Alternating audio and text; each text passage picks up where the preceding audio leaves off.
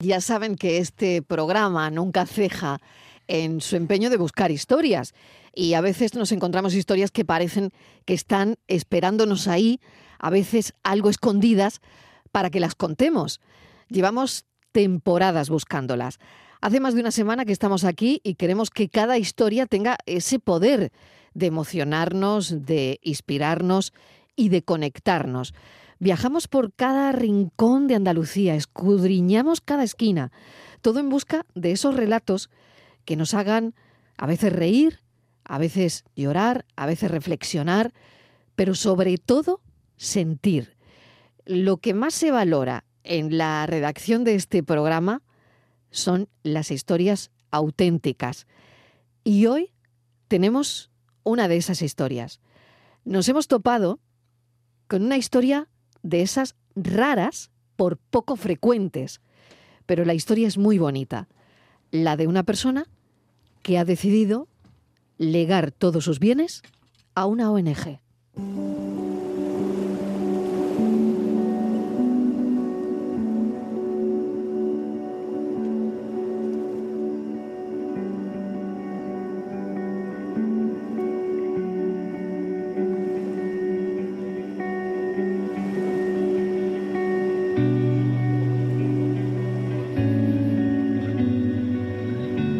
Concha Villegas, buenas tardes, bienvenida. Buenas tardes, Mariló te llama, ¿verdad? Sí, gracias por acompañarme, gracias por acompañarnos. Ajá, muy bien. ¿Por qué ha decidido usted legar sus bienes a una ONG? Pues yo siempre he tenido desde joven, porque ya soy mayor, pues he tenido siempre inquietudes. Mm, ante la injusticia yo me rebelaba, eh, siempre me gustaba estar cerca de la gente que tenía problemas y tal. Eh, ya de mayor, pues eh, estuve, conocí a Médicos Sin Fronteras y me hice socia y voluntaria y llevo pues más de 30 años ininterrumpidos. Yo digo lo de ininterrumpidos porque eso es importante, ¿no? Quiero decir que a mí esa organización me ha convencido a lo que se dedica, a lo que hace y su carta magna pues la conozco bastante y tomé esa decisión. Eh, Concha, ¿tiene usted familia? Sí, yo tengo hermanos y tengo sobrinos. Ya mis padres murieron y yo pues no, no he tenido hijos y entonces yo sé muy bien qué puedo hacer con mis bienes. Y mm, le hago una pregunta que si quiere me la responde y si no, ¿no? ¿Cómo se lo ha tomado su familia? Mi familia en principio cuando yo lo hice, que hace ya años, ocho años, yo no les dije nada. Pero yo sabía muy bien diferenciar lo que son los herederos legales y lo que es la familia.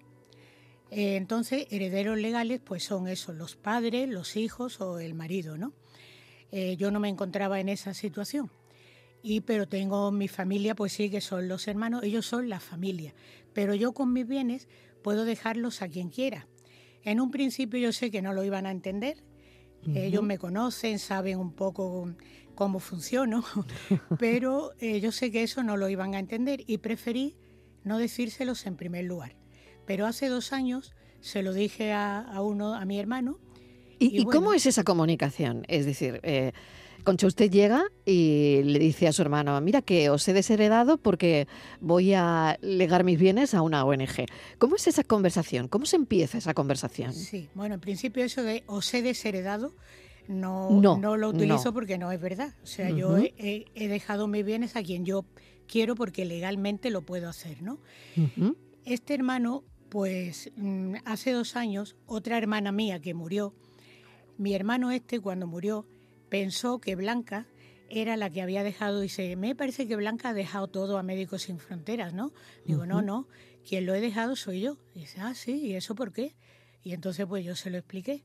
A mí me parece que, que, no, que lo puedo hacer legalmente. Yo he ido a un notario, estoy bien informada y he decidido por qué. Porque me parece, para mí es muy bueno que cuando yo no esté, pues en Médicos Sin Fronteras van a seguir salvando vidas, van a seguir ayudando a las personas que más lo necesitan en el terreno de la sanidad. Van a estar siempre en aquellos países más necesitados que no salen en la tele. Ahora pues sé que ya han ido a Marruecos, ya están allí trabajando, salvando vidas, ¿no?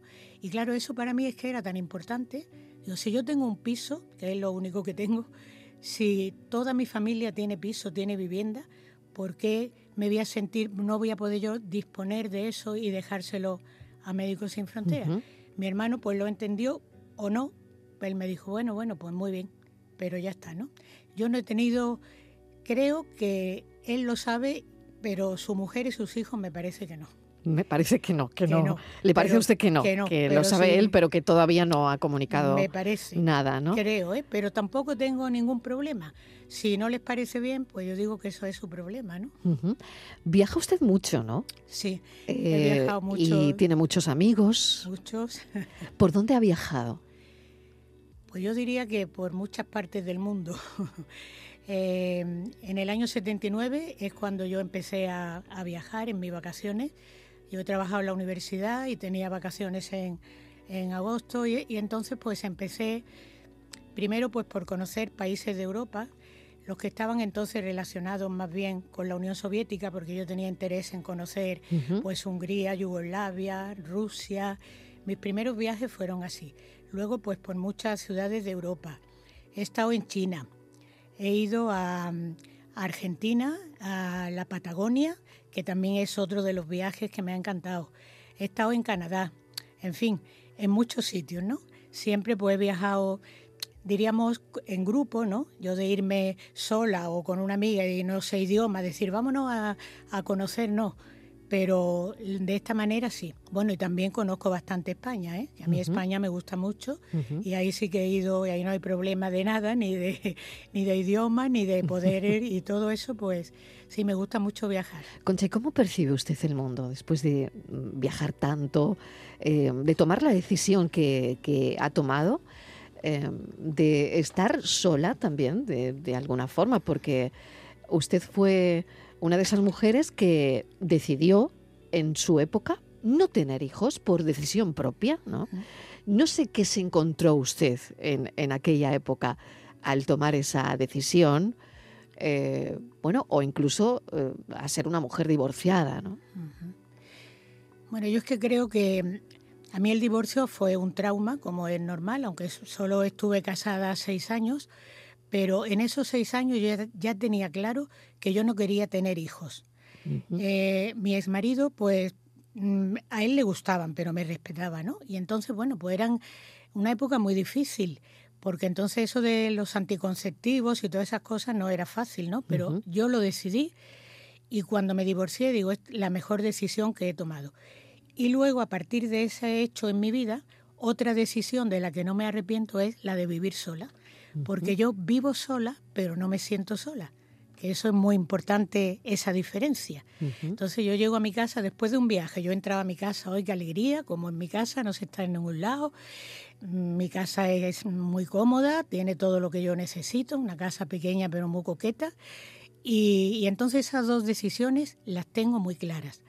Cuando yo he viajado y he visto, pues, mm, no sé, es que diríamos el tema, plantearme algo de, mm, de mi situación cuando viaje. No, yo he viajado a conocer otras cosas, ¿no? Cómo eh, en aquella etapa, pues cómo era, eh, cómo se vivía, pues en, la Unión Soviética, ¿no? Eh, que fue una decepción grande, en principio, pues de ver, pensar que el comunismo era la igualdad, que todo estaba muy bien, que y cuando yo llegué a, Moscú, pues fue una decepción muy grande, ¿no? Y eso me ha, hecho pues mm, sentirme que la igualdad es fundamental en la vida, ¿no? Y estar cerca de los que más lo necesitan también. Esas son las conclusiones que yo he sacado de mi viaje, aparte de que he disfrutado mucho pues viendo países, eh, Canadá es uno de los países que a mí me, llegó muy dentro, ¿no? Y luego China, porque es que yo este, ese viaje de, China fue impresionante, lo, que, lo bien que lo pasé y lo que, lo que yo conocí y disfruté. ¿Cómo le gustaría que impactara su herencia en esta sociedad? ¿De qué forma le gustaría, Concha? A mí me gustaría primero sabiendo que es una cosa que, o sea, que, en España tenemos unas leyes que apoyan y defienden y amparan a los herederos legales. ¿eh? Pero también es importante saber que uno puede dejar parte de sus bienes, ¿eh? o todo, como ha sido en el caso mío, Pues a una organización, ¿por qué? Pues yo pienso que es para que lo que se llama un testamento solidario, para que uno ya no esté, pero se van a poder seguir haciendo estas organizaciones, cada uno en la que crea más conveniente, y me parece que eso es, una cosa muy buena y además un proceso que no es nada fácil, o que perdón, que no es nada difícil, ¿no? Eh, primero que se va a un notario, el notario pues te explica esas diferencias que hay entre herederos legales y familia. En fin, entonces eso pues es mm, primero para mí, como yo tenía pocas cosas, un piso, pues entonces fue muy fácil y muy barato. Pero es que además, te lo advierte el notario, un testamento se puede modificar cuantas veces uno crea conveniente, que también fue mi caso. Yo cuando me compré el piso, me lo compré ya de mayor, pues no pensé, en yo nunca había hecho un testamento y pensé pues dejárselo a un familiar. Pero cuando yo ya vi que a Médicos Sin Fronteras también se podía dejar, pues fui de nuevo al notario, modifiqué mi testamento y estupendamente. Y todo es un proceso, para mí ha sido muy fácil. Claro, tengo ¿Y la, persona a la que le dejaba su piso lo sabe? Pues creo que no. ¿Cree que no lo sabe? Creo que no. Vale. Bueno, no cree ni que se lo había dejado, ni, que, no, se lo había dejado. O sea, realmente esa persona no sabía que iba a heredar su piso y ahora tampoco sabe que no lo va a heredar. Eso es. Vale, vale, bien. Tengo a Maite Alzueta, eh, que es responsable de Testamento Solidario de Médicos Sin Frontera, que está al teléfono. Maite, bienvenida. Hola, muy buenas tardes. Gracias por acompañarnos. Yo no sé si la historia de Concha Villegas va a inspirar a mucha gente. No lo sé, Maite. Bueno, a ver, yo espero que sí. Yo creo que también eh, la, eh, la, historia de, Concha, yo creo que se puede parecer también a la, historia de, muchísimas otras personas, ¿no? Al final son personas con, con una, con una solidaridad y una generosidad inmensa y han querido que esta, este compromiso, en este caso hacia la ayuda médica humanitaria, también se vea reflejado en su testamento, ¿no? Entonces, yo creo que muchas personas se van a sentir muy, eh, muy, muy conectadas con, la historia de Concha. Y me gustaría también, Maite, que nos contaras cuál es el perfil de personas que os encontráis ahora mismo em, y que deciden mm, su testamento solidario con, con, una ONG. En este caso la tuya, claro, Médicos Sin Fronteras las personas que deciden eh, por, esta, por, por ayudarnos de esta manera eh, al final, eh, bueno, suelen ser personas que, que, o bien en la gran mayoría de los casos, pues efectivamente no tienen quizá herederos legales y entonces pues tienen el 100% de su patrimonio para decidir entre qué organizaciones o qué, organiza o qué organización eh, repartir sus bienes u otros familiares. sí que es verdad que en los últimos años pues, estamos viendo que aunque haya gente que tenga hijos e hijas, pues está decidiendo ¿no? también quizá aprovechar esa parte de libre disposición que pueden destinar a quien quieran, pues también para, para meter a una causa social, ¿no?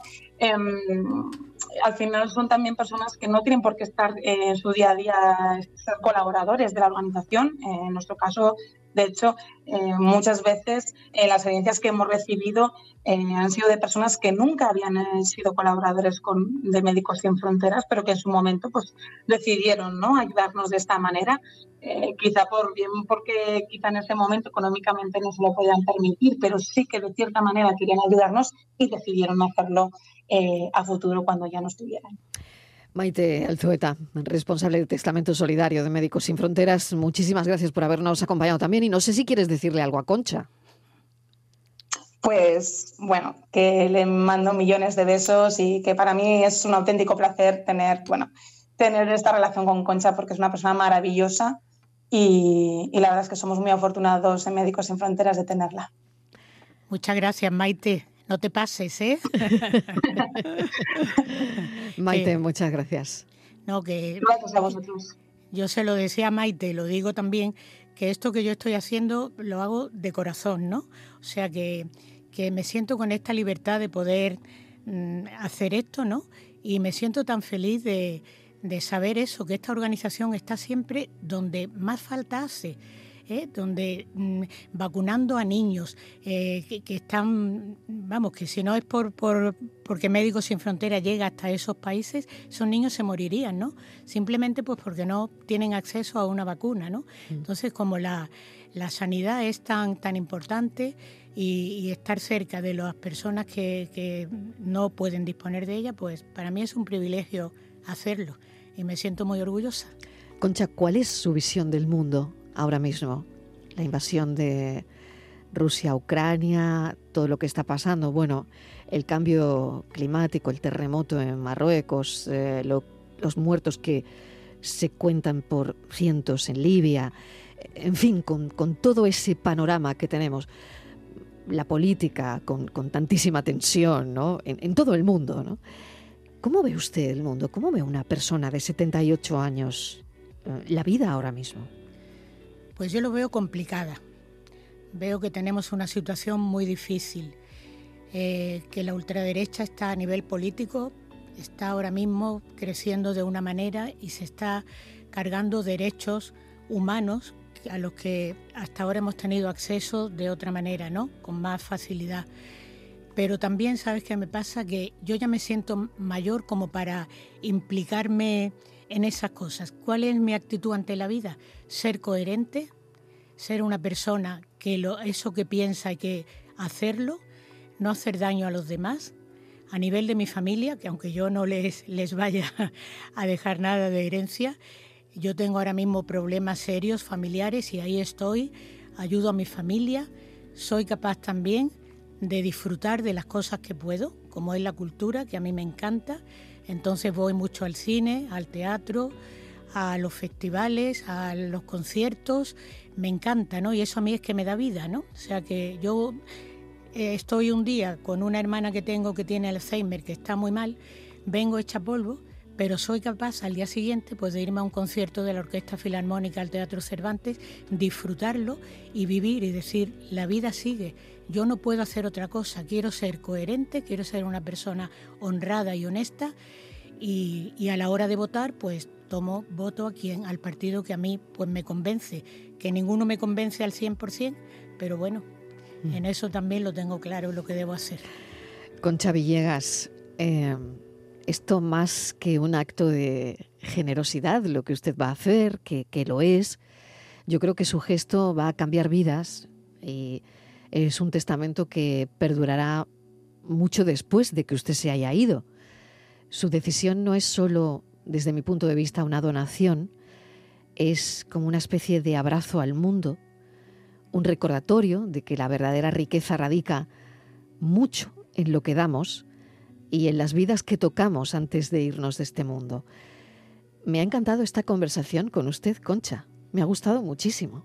Mm. Espero que pues que a los oyentes también. Y esta es la historia de Concha Villegas.